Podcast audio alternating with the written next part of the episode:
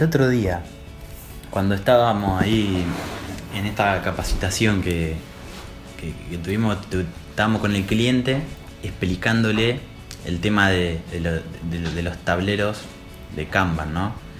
La importancia que tenían de que sean físicos. O sea, que la gente, que exista un lugar físico, una pared, un pizarrón, algo, un corcho, en donde pueda estar diagramado el, el, tablero con los procesos ¿no? por los que va pasando la tarea. Además del apoyo lógico digital que ofrecen herramientas como Trello y demás que permiten trabajar remotamente, como era este, el caso de este equipo que eh, mitad está presencial aquí en Argentina y mitad en otro, en otro país. Eh, eh, tener, tener el soporte y tenerlo duplicado también visualmente en la oficina, eh, creo que termina aportando mucho valor, por más que, todos pueden acceder a su usuario y pueden verlo en su en la web, digamos, termina aportando mucho valor porque le da una complementariedad eh, y, esa cosa de tenerlo presente eh, en, cada momento que volteas la cabeza, de quién es el responsable de cada tarea, eh, qué se está llevando a cabo, dónde pueden llegar a estar los cuellos de botella y demás. Sí, sí, porque cuando uno se lo pone a pensar, cuando el, cliente, digamos, me planteó esa, esa inquietud, me quedé pensando como que digo, bueno, en realidad todo o la mayoría de las cosas que se pueden hacer con un tablero físico eh, tiene su equivalencia o se puede hacer también con un tablero virtual como un Trello, por ejemplo.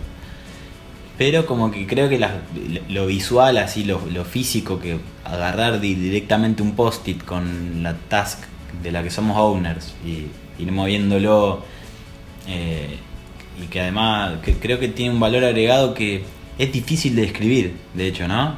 Sí, sí, como un, como un significado un poco más, como, lo podríamos llamar, pero es ese ese feeling de, hacerlo de hacerlo de tangible de agarrar como decís vos del post-it ir llevarlo escribirlo y pegarlo eh, distintos colores eh, que yo puedo organizar mis tareas ahí. para poder clasificarlas. Para clasificarla de la manera que me gusta. Puede ser por eh, prioridades o por sí, sí, como cada uno prefiera, pero tiene ese no sé qué.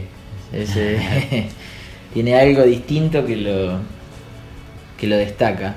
Eh, el hecho de que sea visual, de que esté presente ahí, ayuda al management también, cualquiera que va a la oficina eh, puede verlo ahí y, puede dar un, un, diagnóstico en pocos segundos solo mirándolo.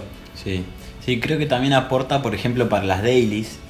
Está bueno tener, eh, creo que como lugar, si es posible, en las dailies, a hacer la daily al board, eh, al Kanban board.